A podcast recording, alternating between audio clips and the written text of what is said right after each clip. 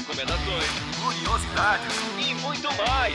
Está no ar mais um 30 Minutos, sua meia hora alucinógena de literatura.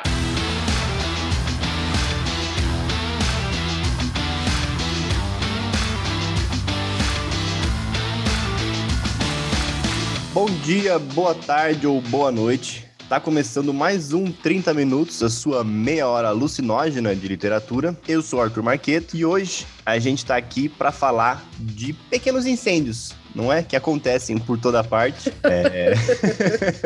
um livro que testa a nossa habilidade de passar pano. Exatamente. Quanto pano você tem na sua casa para passar? Nesse livro você vai descobrir. É um livro que conta a história de duas famílias, como a gente vai ver, e que mais ou menos ali todo mundo é meio burro, eu acho, ou meio complicado. muitas coisas, muitas questões para trabalhar nessa história. E temos aqui então Cecília Garcia Marcon. Eu mesma, que, quem será que coagiu todo mundo a ler, né? Eu mesma, todinha. e não coagi apenas Arthur, porque isso já é clichê, porque Arthur a gente coage, mas a gente convida a Lupita Carioca, nossa linda, maravilhosa deusa do RJ, Juliana Santos, para fazer essas leituras com a gente, porque sim. Ai, oi, gente, adoro esse apelido, adoro gravar, tô aqui de novo. Vamos que vamos. E como eu fiquei empolgadinha que eu acertei Orgulho e Preconceito, aí agora eu tô me sentindo ousada, entendeu? então eu falo, não, não, Ju, esse, Ju, esse. Agora, agora eu tô, tô, tô, tô, tô, tô com as asinhas de fora. Mas bora lá.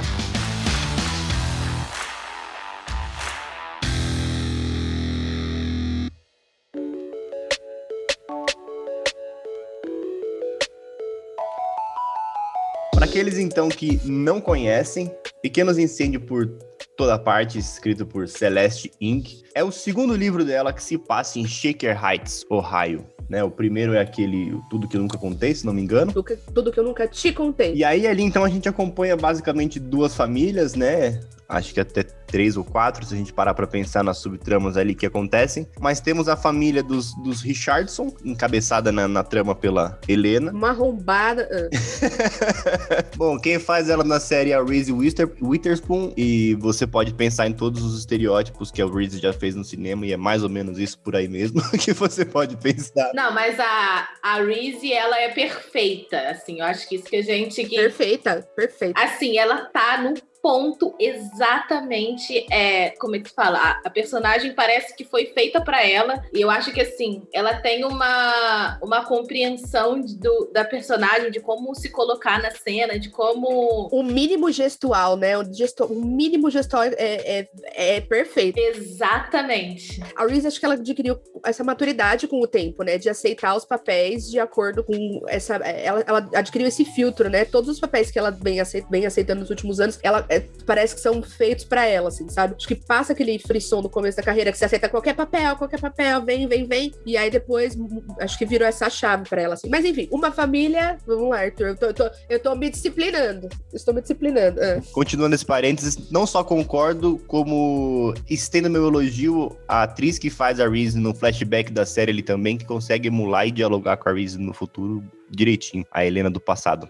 Agora, continuando, essa família dos Richardson, né, encabeçada pela Helena, aluga uma casa para Mia, Mia Warren e a sua filha Pearl. E ali a Mia é basicamente uma artista, fotógrafa, que faz colagens e fotos e, e, tudo pelos Estados Unidos, andando, caminhando pelo com seu carro e a sua filha. Eles nunca ficam, né, é, em mais de um lugar por muito tempo. Ela fica, trabalha e eles se mudam. E aí nesse lugar a Pearl pede né, para ficar, para poder tentar ter uma vida mais estável. E a minha fala, tudo bem, vamos tentar.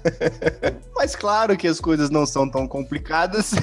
O início de um sonho, deu tudo errado. As coisas são um pouco mais complicadas, não é? Mia vai trabalhar num restaurante chinês e conhece a, a Bibi Chow. A Helena também convida a Mia para trabalhar em casa. Ah, convida, você tá sendo generoso pra caralho. Você, Arthur, você não começa. Ó, ó, ó, Cecília, eu vou te falar uma coisa. Não, não envenene a sua percepção do livro pela sua percepção da série. Porque na série, eu acho que eles elevaram um tom. Exatamente, eles elevaram um tom. Sim, eu achei também. É, eu, eu acho isso também. Mas é porque eu achei bem escroto a hora que eu li já, entendeu? Mas enfim, vamos, vamos, vamos finalizar essa sinopse primeiro. Então vamos finalizar essa sinopse e comentar um pouco do livro pra gente voltar para essa parte da série, né? Então, existem esses pequenos conflitos que vão acontecendo. Helena também quer ter uma vida perfeita, mas ela tem três filhos ali. Quatro.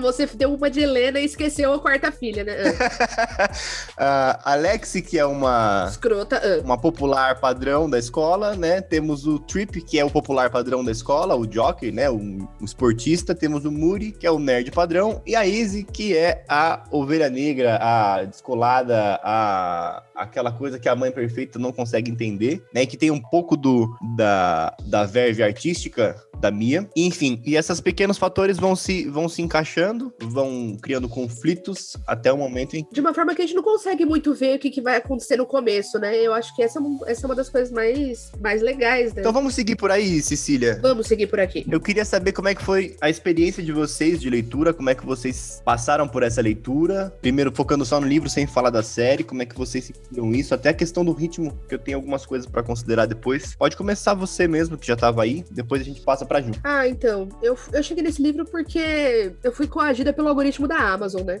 Foi assim que aconteceu. Eu vi que, que tava tendo a série, a minha irmã tinha assistido a série, tinha falado que é, tinha gostado e que era a cara de coisa que eu ia gostar, que eu precisava ver e tal. Aí eu falei, ah, beleza, guardei isso lá, tipo, ok, vou, vou ver. Na volta a gente compra. E aí eu tava vendo algumas, meu carrinho da Amazon e eu vi nas sugestões e eu vi que tinha um livro. Eu falei, ah, se tem o um livro, eu vou ler o livro primeiro. Eu prefiro fazer isso, assim, né? E eu gostei muito, eu li muito rápido. É, eu acho que o livro ele vai começando meio devagar, você não, parece que é uma condução, você fala assim, onde que vai parar isso daqui? Parece que a, durante parece que a coisa não tá indo para lugar nenhum. Falo, meu Deus, mas vai ficar só contando o dia a dia dessa gente aqui? Cacete, né? Meu Deus do céu. E essa cidade bizarra, né? Esse negócio estranho, as pessoas, tudo muito milimetrado, tudo muito, né, demarcado, povo louco e tal. E aí depois que a coisa, que a chave vira, e tem um momento da trama em que a chave vira, você não consegue parar de ler mais, né? Tem um determinado momento que o negócio se transforma de uma maneira que você fala assim, agora eu preciso ver onde vai parar essa porra aí. E eu acho que a condução dela é excelente. acho que ela cria personagens. Conversando com a Ju pelo Twitter, a gente definiu que são personagens que a gente odeia todos,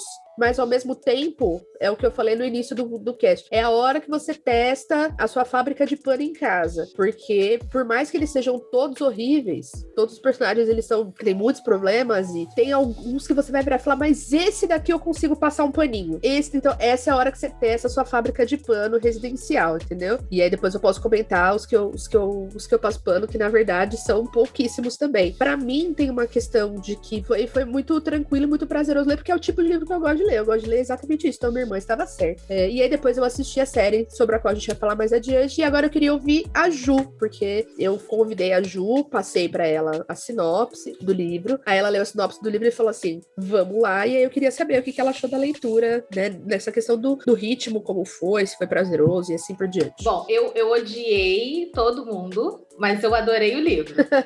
é, essa foi a minha experiência de leitura. Eu não consigo passar pano em nenhum personagem, entendeu? Então, esse é uma, esse é uma, uma ponto de discordância que eu tenho com a Cecília. Assim, para mim, todo mundo errou em algum aspecto, então eu não consigo passar por cima dos erros que eles cometeram, entendeu? Então, essa é a questão, porque por, por causa desses erros, eles são pessoas muito reais, né? Assim, é, os personagens são muito críveis, então eu acho que ela, assim, até mesmo a forma com que ela escreve, ela me dá essa sensação de que todo, todo mundo ali pode ser um espelho de alguém que ela realmente conheceu. Agora, sobre a leitura em si, eu fiquei, diferentemente da Letícia, eu, eu comprei o livro no segundo capítulo. Letícia não, Cecília, louca. Letícia, olha só, gente, Cecília. Pensei aqui, quem é Letícia? Será que é uma amiga dela? Quem, quem é Letícia? gente, a, aqui é um episódio louco da minha vida em que todo mundo que troca meu nome, todas as pessoas trocam por Letícia. Alguém que é espírita sabe explicar isso? Eu passo por isso há décadas, eu não sei dizer, desde que eu era criança. Eu tenho isso com o Lucas. Olha que inferno! Mas tudo bem, Ju. Eu, tanto que eu,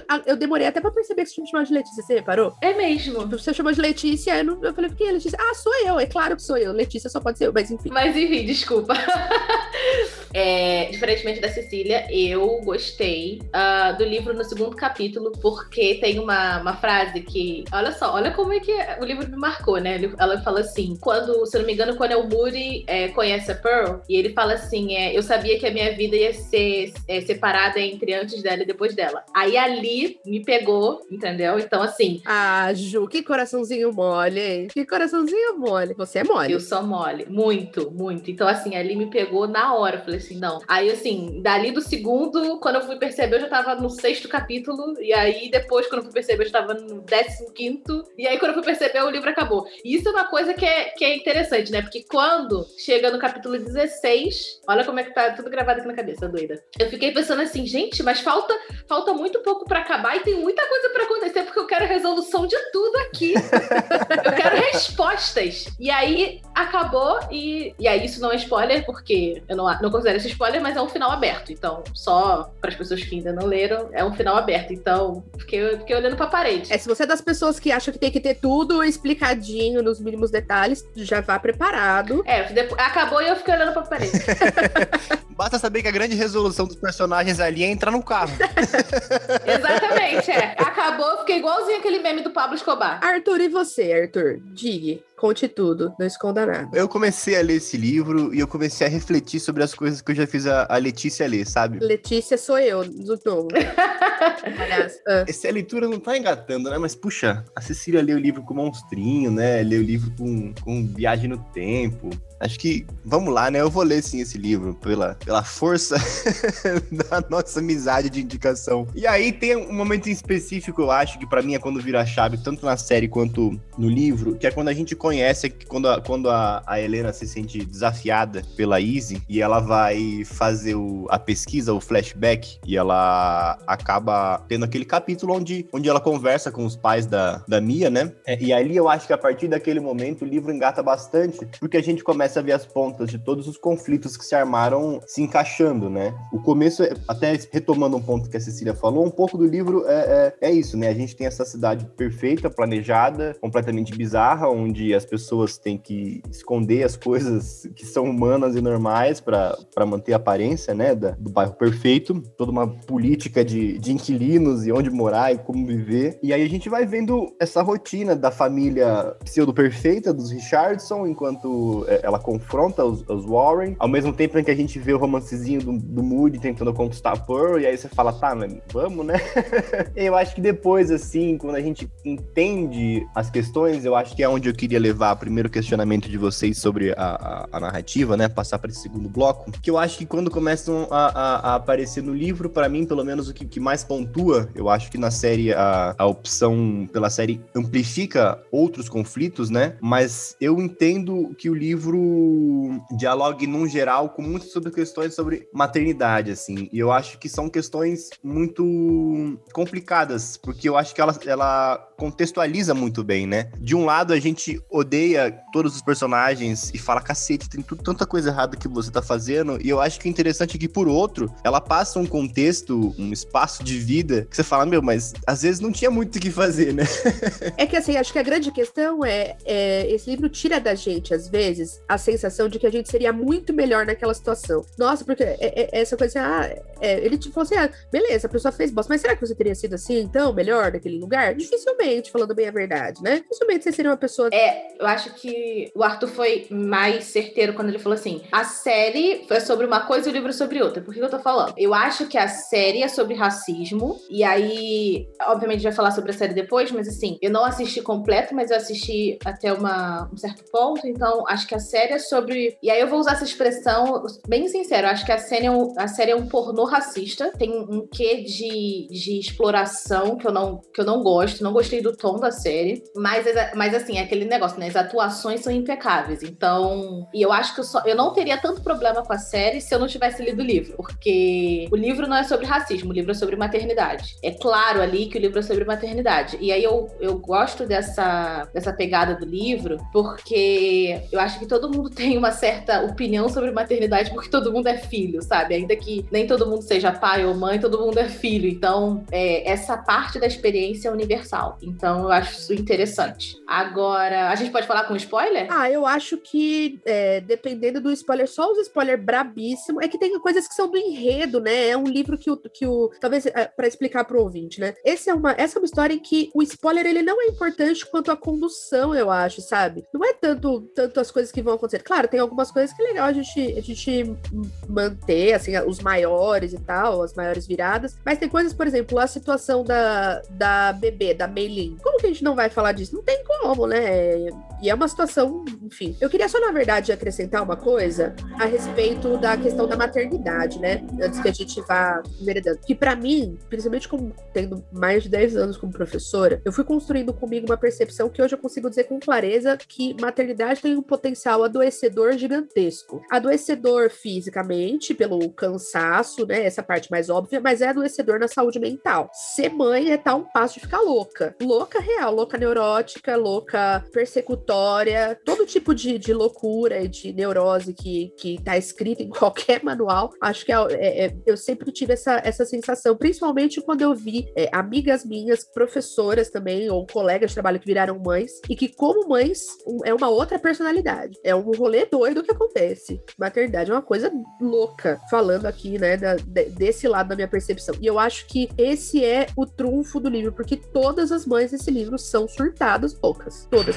A, mesmo a Linda, a persistência dela, ter o filho, ter o filho e adotar o filho e tudo mais, isso é uma coisa bem adoecida. A, a Mia, que parece toda descoladona. Então, eu, eu não acho. Ah, adoecida no sentido psicológico é um pouco sim, Ju. Precisa de uma terapia ali ajudando, né? Então, mas eu não entendo, eu não vejo assim, entendeu? Eu vejo uma pessoa que tinha um, um objetivo, não deu certo e vamos tentar de novo, entendeu? Assim, no livro, eu gosto muito do livro, porque no livro a gente tem, a gente tem as duas percepções e a gente consegue compreender as duas pessoas, uhum. mas eu acho que a autora coloca de um jeito que a gente não se, não se, não se força a ficar do lado de ninguém. E aí a série faz, é, faz a, a, a... série precisa ser mais, a série parece que ela tem mais um contraste, uma saturação maior, né? Não tem como, não tem zona cinzenta na série, né? Eu acho também. Exatamente. E aí você vai falar da Mia. A Mia, eu, eu, quer dizer, nenhuma das mães ali são perfeitas, né? Ninguém ali é perfeito, né? Nenhuma mãe é perfeita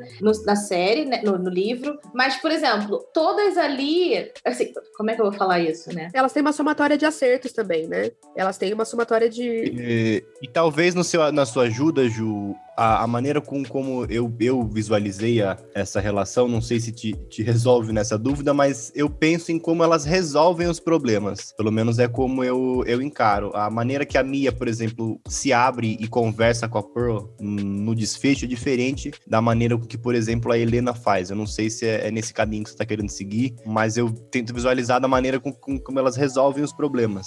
Não sei se é por esse caminho que você queria ir. É, exatamente, é. Eu acho que o caminho da, da forma de, de resolver o problema, eu acho que assim, por exemplo, a, a, essa, por isso que eu falei no, até no Twitter, assim, eu não compro essa dicotomia da Helena com a Mia. Porque quando foi a vez da Mia, a Mia sempre falou que ela dá espaço pra Pearl, pra ela fazer X, pra ela fazer Y, pra ela errar e, e ser advogada de si mesma. E aí, no momento que ela começa a ir na casa dos, dos, dos Richardson, eles, ela vai e vai trabalhar lá pra ficar vigiando a garota. Quão diferente ela é, né? Quão diferente ela é da Helena, assim, Exatamente. Por isso que eu falo do, desse potencial adoecedor, entendeu? Porque na hora que ela se vê ameaçada, porque na verdade é isso, né? Ela vê aquela família com uma ameaça do tipo, tudo bem, eu sempre dei a opção da minha filha escolher, mas se ela escolher essa bosta, entendeu? tudo bem, eu não quero, eu quero que minha filha escolha, mas eu quero que ela escolha. Tá, mas é isso que eu tô falando, não é bosta. Não, do tipo, bosta no ponto de vista da Mia, entendeu? A Mia acha aquela vida horrível. Sim. Só que. Mas esse é o meu problema. A Pearl pode não achar. E essa liberdade de escolha que ela dá, é, ela é condicional. Exatamente. Né? Não é uma liberdade de escolha real. Tipo, seja o que você quiser, fique livre. Então, por isso que eu falei que é adoecido o negócio, porque ela nem consegue perceber o quão, o quão incoerente ela tá sendo, entendeu? E é a mesma suposta liberdade que a Helena dá, entendeu? Nenhuma das duas dá liberdade. Por isso que eu não compro essa dicotomia Helena-Mia, por quê? Porque ele, elas são. Mais parecidas do que parece, né? Os filhos são livres para escolherem a, o caminho que elas já traçaram para eles, entendeu? Você é livre para seguir pelo plano A. Vá em frente, filho o plano A está pronto. Só que a Mia, ela é mais hipócrita do que a Helena. É esse o meu problema. Por isso que, até mesmo na série, e isso é. Porque assim, a Pearl da série, ela é mais. Ela é mais combativa do que a Pearl do livro, né? A Pearl do livro é uma otária. É uma otária. E aí, cínica também. Por isso que eu tô falando, não gosto de ninguém nesse livro. Agora, do livro ela é otária e cínica. Da série ela é mais combativa e cínica. Agora, eu, eu acho que a Mia, ela deveria. É, não é que ela deveria, né? Parece que é uma pessoa pessoa que eu quero. Por isso que é, chegou uma hora que eu queria entrar no livro e falar assim: para! Vocês estão doidos. Mas eu acho que a Mia, ela se sente mais, ela se sente mais certa do que a Helena. Eu tô falando que assim, a, a Mia parece que ela, ela se sente muito superior à Helena. E a Helena ali é uma pessoa que erra e tá tudo bem. E eu não tô falando que ela é uma pessoa perfeita, maravilhosa. Só que eu tô falando que ela é mais sincera. Ela fala com todas as palavras, ela coloca na mesa o que ela quer. A Mia, ela é aquela pessoa que senta com você e, e vai te, te caminhando para onde ela quer que você chegue, entendeu? Por isso que eu tô falando, assim, existe uma falta de sinceridade nela é, e é um, um, personagem que ela se coloca como artista sincera, incrível, e esse é o meu problema, entendeu? Eu acho que é, também mostra essa coisa da, essa fala mostra essa coisa da divisão que eu falei, porque a Mia como, como artista e indivíduo é sincera mesmo, ela é isso, né? Mas ela como mãe, ela não é isso. Né? Da mesma forma, a Helena, quando ela se coloca nesse papel de mãezona feliz, de mãezona que administra essa família e tudo mais, tá, tá, tá, tá, tá. Mas a, depois, quando a gente vai conhecendo o passado da Helena, a gente vê que não é, né? Não é por aí que a Amanda toca, né? Que ela também se foi empurrada para um caminho desgraçado, assim, sabe? Né? A hora, a hora que ela fica grávida ali do, da, da Izzy, puta, sabe? É, é de fuder também, entendeu? Mas eu acho que as discussões sobre maternidade, elas passam para além das questões depois de adoção e de que é mais delicado ainda, né? Porque a gente também já falou um monte de coisa aqui do livro, mas os embates que são surgidos, eles estão todos nessa nessa mesma toada, né? De quem é a mãe, de como a mãe deve agir, e de quem são os filhos em função das suas mães, e desses pais, né? Quem são esses homens aí, né? Esses homens invisíveis, assim, né? Essas crianças são criadas só pelas mães, assim, né? Tipo, esses pais que ficam, no caso da Mia, por escolha, né? Porque ela foge com a menina, né? Mas todos os outros pais são personagens muito frágeis, assim, né? O menos frágil é o, o Sr. Richardson, né? Que, que é alguém que tem um pouquinho de espinha, espinha dorsal ali. Mas de resto, né? Pensei nisso, assim, é, é um livro meio que falando do que são essas gerações, né? Enfim, é uma doideira. Eu só queria falar que eu acho que a ambientação dos anos 90 é perfeita. Assim, é, não é nem só. Tô falando nem só da série, não. Tô falando do, das conversas que estavam sendo tidas nos anos 90 com o governo do Clinton. E aí conversa perfeitamente com a história que tá sendo contada. E aí na série também fica perfeito, mas assim, eu achei, achei muito bom, assim. E nossa, me dá vontade de ler tudo essa mulher. é, ela, e ela tem mais um livro, só eu tenho ele aqui, porque eu comprei os dois numa, numa promoçãozinha que tinha dela. O segundo, esse, o primeiro dela, na verdade, eu não, não li ainda, mas eu, eu tô com vontade de ler também. Talvez fique agora para as férias, que é uma leiturinha mais paz e amor, né? Queria só acrescentar uma informação. Shaker Heights é real, eu falei isso pra Ju. Existe essa cidade. E é a Celestine, ela cresceu lá como filha de imigrantes, né? É, se não me engano, de Hong Kong. Imagina, né? Então, a, a hora que eu subi, eu, eu, fiquei, eu fiquei chocada de pensar que existem lugares assim de verdade. Eu fiquei com um pouco de medo e a história virou uma história de terror para mim. Falei, meu Deus do céu, meu Deus, socorro. Era isso.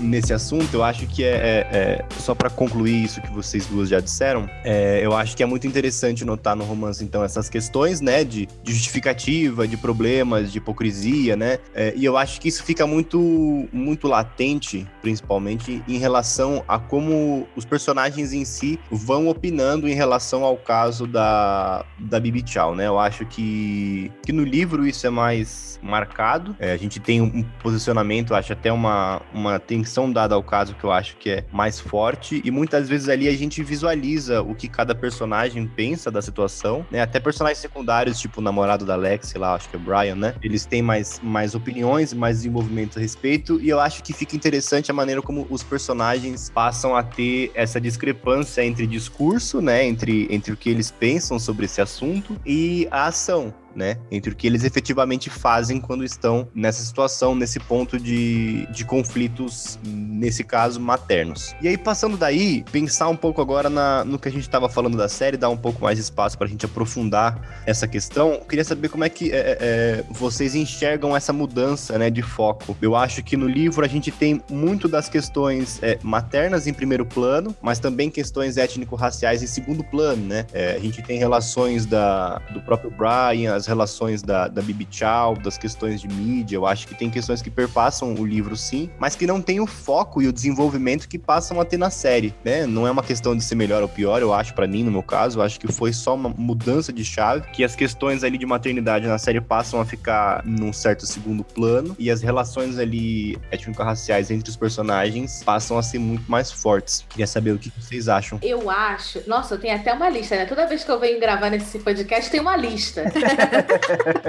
eu acho que, sinceramente, a série não ia vender se fosse só sobre maternidade. Porque não ia ser universal o suficiente para vender, entendeu? E aí eles fizeram essa troca de chave e, e, deu certo porque foi um grande sucesso. Mas eu não sei. É aquela coisa, né? Se eu tivesse só visto a série, talvez não tivesse, tivesse me descido melhor. Porque as atuações são incríveis, o, a forma que a história é conduzida é muito boa. Porque, assim, no Frigir dos Ovos, a série tem tem coisas do livro, entendeu? Ela conseguiu extrair bem o livro. Isso é um mérito, né? Porque a gente sabe que produto audiovisual normalmente toma umas liberdades. Acho que há liberdades piores que foram tomadas do que essa, assim, né? É uma liberdade que eu acho que tem perdas importantes em relação ao livro, mas há liberdades piores que já foram tomadas em adaptações audiovisuais, né? Sim, é. Eu acho que as liberdades que foram tomadas fizeram todo sentido, entendeu? E aí, algumas coisas que eu queria pontuar, né? A, a relação da Pearl com o Moody e com o Trip na série é porque, assim, a série série não ia conseguir captar que o Trip também estava interessado na Pearl, entendeu? Era, era, isso é uma coisa bem subjetiva que era bem difícil de captar. Agora, eu acho que eles alteraram um pouquinho o, a personalidade da Pearl, só um pouquinho, porque realmente pra gente não ia fazer sentido ela ser tão passiva em relação à mãe dela. Então, isso eu gostei, eu achei. Quer dizer, não é que eu gostei, faz, fez mais sentido na série do que, do que ter transportado, assim, igualmente do que ela é do livro. Agora, eu, eu vou discordar até da Cecília, mas eu achei que ela deveria, assim como no livro, ela também deveria ter conversado com o Moody, deveria ter sido sincera, porque ela sabia exatamente o que ele sentia por ela. Mas disso eu não discordo, Ju. É o que eu consigo passar pano. É lógico que ela deveria ter sido mais sincera, óbvio, né? Ela magoou o cara, o cara que era amigo dela, óbvio que essa situação teria se resolvido com, ó, oh, filho, então é que acontece que eu não tô afim ser, não. É isso, né? Beijo, tchau. Mas acontece, é que eu sei, eu tô muito imersa nesse mundo adolescente há muitos anos. Então, para mim, gente, esses conflitos são apenas uma quarta-feira, entende? um dia as pessoas estão sentadas uma do lado das outras e aí no dia seguinte ninguém se olha na cara. No dia fala, seguinte tem uma cadeira na quadra. no dia seguinte tem uma cadeira na quadra. Hora de investigar, sabe? Então, essas questões elas são muito comuns e assim, acho que o que me faz passar um pouquinho de pano pra Pearl é que é, é a inexperiência, é o tipo de merda que só vale, você só, só passa pano porque a menina tem 15 anos de idade, entendeu? Tipo, é claro que, ela, que eles vão todos fazer bosta, entendeu? Todos. O Trip também, porque, puta, era irmão dele, então, né? Meio que eu tô pegando a sua gatinha, cara, né? Então, foda também. E o Moody, e o Moody também, tipo, não é porque ele gosta muito dela que ele tem direito sobre ela, né? Tipo, ah, beleza, que bom que você gosta dela, então, mas é que ela tem o direito de não gostar de você mesmo assim. Mesmo que você goste muito, muito, muito, muito mesmo. Então, na verdade, é o tipo de cagada adolescente que, que bom que faz quando é adolescente, porque aí se aprende e não faz quando é mais velho, entendeu? Aí não é aquela pessoa que fica iludindo os outros resto da vida e cria isso como um hobby na vida adulta, entendeu? Então, é claro, eu concordo totalmente. Ela com certeza deveria, poderia ter sido mais transparente, eu acho que é a palavra, né? Mas é que adolescente tá no mundo pra fazer bosta, né, gente? Eu, eu acho que é pré-requisito mesmo. Não, sim, mas é que isso, assim, no, no livro e no, no, no, e na série, isso me, é, me deu, assim, um susto muito grande, entendeu? Porque a gente não espera isso dela, entendeu? Ah, sim, porque a gente, porque ela, ela começa com uma menina muito ética, muito sincera, é uma menina muito legal. E aí a hora que surge essa situação, fala assim: "Porra, senhora, que decepção, hein? É. Tudo bem". Me lembra da Horror de Gilmore Girls, mas enfim. Nossa, total. E aí, mas o quê? Deixa, deixa aqui no meu, na minha lista que aí eu deixo vocês falarem pra assim. é, aí tem e tem a situação da Baby, que eu acho que assim, nossa, aquilo ali foi, como é que eu vou falar? Eu entendo, mas mas eu acho que, assim como a Mia, eu até comentei isso no Twitter, eu falei assim, gente, a gente entende de onde as pessoas estão vindo, mas ações têm consequências. Você não pode penalizar uma pessoa que não tem nada a ver com o que você fez, que foi o que aconteceu no, principalmente no conflito da Bíblia, é isso, né? Penalizar uma pessoa que não tem nada a ver. Exatamente. É, e aí, é, no, no, na série fica aquela coisa de assim, ai, mas ela é rica, ai, mas ela é, tem dinheiro, é rica e ela consegue. E, e, assim, gente. Tipo, ela pode comprar outra criança, que coisa horrível, né? É horrível esse argumento. Exatamente. É, não não é essa questão, é que ela não fez nada. Ela, ela se inscreveu numa, numa agência de adoção do governo e é isso. E, e ligaram para ela perguntando se ela poderia cuidar da criança, assim, sabe? Não é. É isso que me, me incomoda, sabe? É como se. É como se a, a situação ocorreu, é como se a Linda fosse culpada, como se ela tivesse roubando o filho dos outros. Ela não. É, tipo assim, não foi na, nada daquilo que aconteceu. Mas eu acho que a série conduziu isso pior do que o livro, porque no livro fica muito mais claro que a Linda ali tá sendo vítima dessa situação, né? Que a Linda é uma vítima. Acho que a única vítima real ali é, é a Linda mesmo, né? Porque ela foi, fez tudo certinho e fudeu forte. Isso, quando essa chave vira no, na série, é como, é como se eu me sentisse traída pelo diretor, né? Porque, assim, não, isso não captou a essência do livro da mesma forma. Mas, assim, fazer o quê? E aí, a última questão, a, a senhora Richardson, né? A Helena, ela comete. Mas a gente não pode esperar que uma pessoa que nunca foi exposta a nada diferente, do nada se torne a maior ativista social que você respeita, entendeu? Acho que a gente tem que, a gente tem que dosar a nossa, as nossas projeções e as nossas expectativas em cima de pessoas que passaram uma vida sem entrar em certas discussões. E aí, na, no livro, é, você vê que ela fala algumas coisas que a gente se sente incomodado, que as pessoas que não são brancas no livro se sentem incomodadas. E assim, é como se ela fosse um monstro, né? E aí, é, não, é, não é exatamente por aí, né? Eu acho que ela é uma pessoa completamente alienada de, de qualquer discussão mais profunda, assim. Acho que a primeira pessoa não branca que ela teve, teve a possibilidade de, de tá, estar perto foi o namorado da filha. Então, assim, são situações novas, até porque são comunidades. A gente está falando dos Estados Unidos da década de 90, então ainda existia, é, e até hoje existe, mas assim, a, as comunidades eram muito mais racialmente segregadas, entendeu? Então, assim, é, e aí no livro fica mais explícito porque é, você vê que os pais dela saíram da onde eles estavam exatamente, é, se mudaram para Shaker Heights por ser segregado, entendeu? Então, assim, é como se o saco de bosta caiu na, no colo dela sem ela ter criado. Obviamente que os problemas chegam na gente e a gente tem que resolver, ainda que nós não sejamos as pessoas que criamos ele, né? Neles, mas assim, é, a gente tem que dosar isso, a gente tem que ter. Acho que a gente tem que ter um pouco mais de benevolência. A benevolência que a gente tem com a Mia, eu acho que a gente deveria ter um pouco também com a senhora, com a Helena.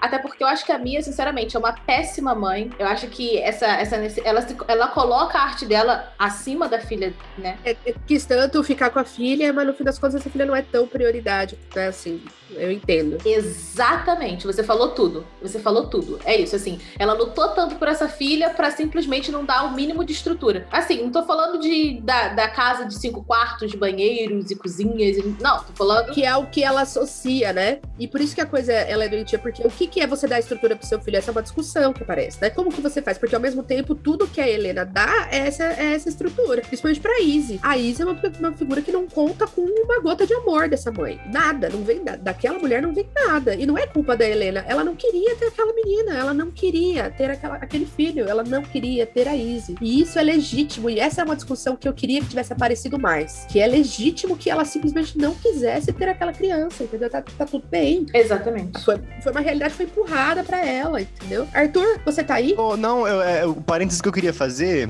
é que eu acho que essa, esse contexto que a Ju fala aparece de maneira interessante na série, eu acho que até um pouco incômoda, quando a gente vê as apresentações das relações de trabalho ali. Eu acho que aquilo fica bastante claro que se a gente for visualizar o casting ali da série, todo personagem que aparece em algum tipo de subemprego é um personagem não branco, né? Em diversos é, momentos de é, festa da Helena, ou eles param em algum estabelecimento, ou eles param em algum outro espaço e todo, todo funcionário ali em posição de, de atender, de servir, né? Desses subempregos, esse contexto é apresentado dessa forma, assim. Eu acho que, que vale ressaltar essa, essa contextualização. E aí a gente passa pra Cecília rapidinho, então, pra gente encerrar. Eu queria só falar um pouquinho da Izzy, porque é parte do que fica em aberto, né, na, na, na história, assim, e tal. Então, acho que a Izzy, ela é muitas vezes a personagem com melhor percepção, assim, do que das coisas que estão acontecendo. É ela que percebe, por exemplo, a, a questão do que a Alexia fez com a Pearl e o Trip e o Moody, essa, esse jogo, né, de uso uns dos outros. Eu acho que ela tem uma percepção. Ela é uma adolescente irritante, já disse, adolescente veio pra isso mesmo. A gente tem que fazer merda na adolescência. Porque aí quando você chega como adulto, você evita repetir aquelas cagadas, entendeu? Eu sou uma defensora de fazer merdas controladas, é claro, né? Não merdas permanentes, mas merdas, sabe, cagadinhas, eu acho que é essa fase mesmo. Eu acho que a Izzy é, é uma personagem que vale estar atento. Acho que a série, acho que tem uma, uma falha da série que é desses aprofundamentos que faltam, às vezes, de, de trazer, como vocês já comentaram, né? Essas, essas inversões, essas trocas, as subidas de tom para alguns diálogos que não precisa, porque aí eleva a rivalidade das duas muito rápido, né? A partir do momento que tem aquela abordagem escrota da série, que a série é muito escrota, o livro é escrotinho só. Mas a série é muito escroto o jeito que ela aborda a Mia ali para trabalhar na casa dela e tal. É, a partir dali fica impossível você ver as nuances da coisa, né? Demora muito pra gente recuperar essa possibilidade, porque dá um ódio tão grande no personagem que é difícil você não, não, não contaminar o olhar todo. Eu não acho que a Mia é uma mãe péssima, mas eu acho que ela não é a mãe tão maravilhosa que ela acha que ela é. Que acho que tem essa questão de, é, principalmente com relação às escolhas, né? De ter feito uma escolha de viver livremente, tal, tal, tal, desde que seja, que a Pearl seja como ela. E a Pearl tem uma veia artística também, é uma menina muito sensível e tal, uma, uma menina legal. E aí, a hora que ela começa, de repente, a querer outras coisas do tipo, meu, é, é legal ter uma casa, é legal ter essa, essa estabilidade, eu gosto disso. Parece que ela vira uma decepção, assim, né? Eu gosto bastante da, dos flashbacks da vida da Helena, porque eu acho que é a hora que eu consegui voltar a olhar pra Helena e ver uma pessoa e não um monstro, um Godzilla, entendeu? Na série foi isso que aconteceu comigo. A construção, como eles fizeram, né, a, da narrativa e os tons e os diálogos e tal, eu acho que a hora que traz o flashback da Helena é a hora que a gente consegue na série voltar ao eixo, assim. Então eu acho que veio num momento importante. E gostaria de ressaltar que a cena da Helena olhando a própria vagina, aquilo ficou sensacional. Aquilo foi uma cena muito, muito gostosa que deu para ajudar a respirar, né? Que elas, elas assistem o monólogo da vagina, elas bebem, eles ficam conversando, tá, tá, tá, na série, tá, tá, tá, tá, tá. E aí, na a hora que, a, que mostra, a Helena toda com aquela pose, catando o espelhinho, chapado e olhando a própria vagina, é ótima. Então é uma cena, é uma cena que eu gostaria de exaltar, eu gostaria de exaltar nesse momento, porque no audiovisual, né, quantas vezes já vimos isso acontecendo, não é? De, desse tipo de diálogo e de, de situação, eu achei excelente. Então, gostaria de fazer esse momento de exaltação de uma coisa que tem praticamente nenhuma relevância, mas é, é isso. E queria dizer que eu e a Ju não demos fanboy, mas vou, vou iniciar esse fanboy agora, né, Ju? Que é o Papai Richardson, pra quem assistiu Dawson's Oh, Creek, é o nosso Pace. céu, É ele que tá lá. Bebezão, meu Deus, que gracinha. Para tudo, para tudo, porque, olha, envelheceu como vinho, né? Como envelheceu Oh. bem, né, gente? É para poucos, é para poucos. Muitos querem, poucos conseguem. Para esse grupo seleto de homens, entendeu? Oh, Deus do.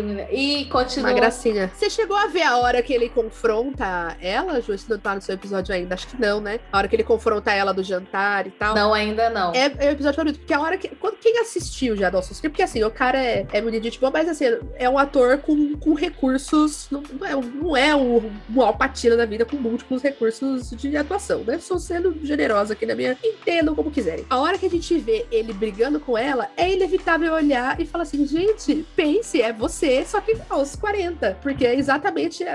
Ah, dá uma saudadinha, Ju, vai ser legal, assiste, vai valer a pena. Porque ele, dá- ele dá um chilicão, ele mete o pé em cima da mesa. É ótima a cena. Acende um charutão, porque ele fica com aquelas porra daqueles negócios de nicotina o tempo todo, né? Que ela não pode fumar. E aí ela chega e ela falando, falando, falando na orelha dele. A cena é muito bem, bem mostrada, assim. E aí ela falando, falando, aí corta pra ele, sentando, metendo o pé em cima da mesa do escritório, acendendo um charuto. Um cigarro, um charuto, um dos dois. Vou assistir só por isso. E aí ela fica olhando, ela fica olhando pra ele como se ela tivesse uma pessoa de Marte. Tipo, o que que tá acontecendo com esse homem? E aí ele dá aquele esporro fenomenal nela, né? Você não consegue perceber quem que é o denominador comum, papapá, papá, fala um aspar. E aí ele termina. Ah, Ju, assista. Assista porque fãs de Pace e de Dawson's Creek. Se você não gostou de nada do que a gente falou, mas você gostou de Dawson's Creek, você já tem um motivo para assistir. Olha que bom. Pra gente acabar, então, eu gostaria de ressaltar a cara dele voltando com o cigarro aceso e olhando pra casa dele completamente incendiada. Essa cena é maravilhosa, Ju. Vale só, pela, só por essa cena de ver ele embasbacado ali. Com, Porra, não posso nem sair pra fumar um cigarro, mano. Eu saio daqui cinco minutos, velho.